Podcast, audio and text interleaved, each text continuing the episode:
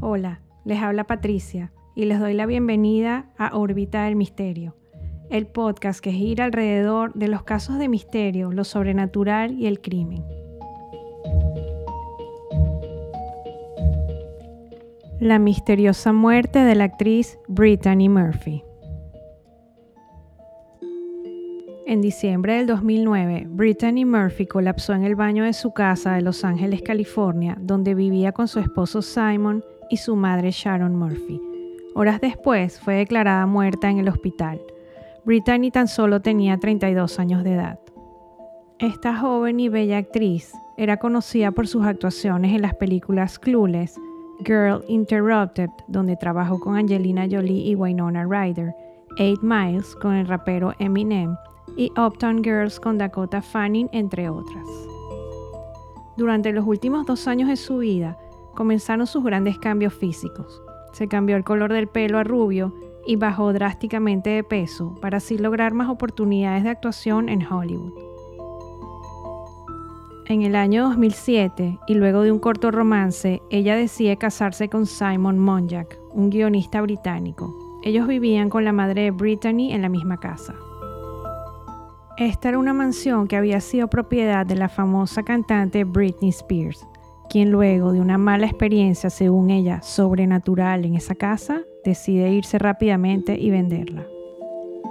Los amigos de Brittany trataron de intervenir para evitar que se casara con Simon Monjack, mostrándole pruebas de su pasado oscuro de estafador con récords criminales.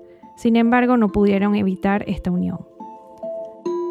Una vez que Simon se muda a la casa, empezó a aislarla de todo el mundo, negándole el contacto con sus amistades y compañeros de trabajo.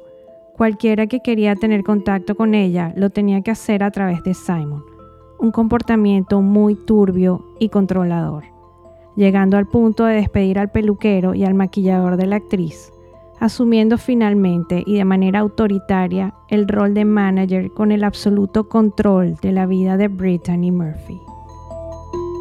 En su pasado oculto, Simon tenía un hijo. Al ser entrevistada la madre de su hijo, señaló que Simon era un hombre abusivo y controlador.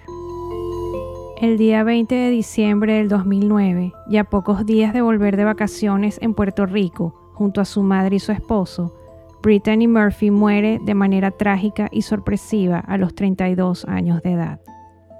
Según el reporte oficial del forense, la causa de la muerte fue neumonía con factores secundarios de anemia severa por deficiencia de hierro e intoxicación por múltiples medicamentos recetados y de venta libre para tratar los resfriados.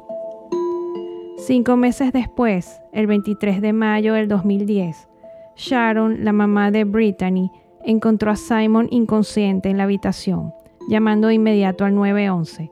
Al llegar los paramédicos a auxiliarlo, lo declararon muerto. Luego de la autopsia forense, se determinó que la causa de la muerte de Simon fue neumonía aguda y anemia severa. ¿Sería esto solo casualidad? Hubo especulaciones sobre la muerte de ambos, señalando que la causa era el moho que había en la residencia. Sin embargo, eso fue descartado por los forenses.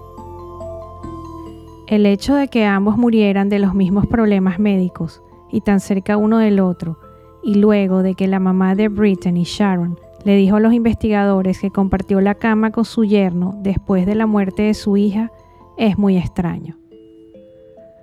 Unos meses después, el padre de Brittany, Angelo Bertolotti, dio a conocer los resultados de un informe de laboratorio externo que sugería que la muerte de su hija no fue un accidente, que se habían encontrado cantidades de metales pesados en el cabello de Brittany, señalando que su hija había sido envenenada.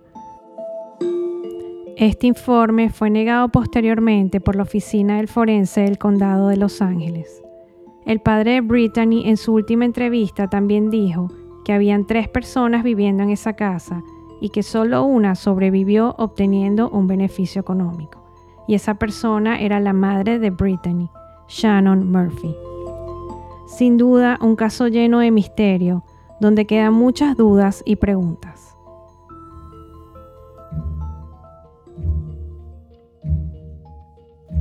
Y así llegamos al final de este episodio de Órbita del Misterio, un podcast que gira alrededor de los casos de misterio, lo sobrenatural y el crimen real. Hasta pronto.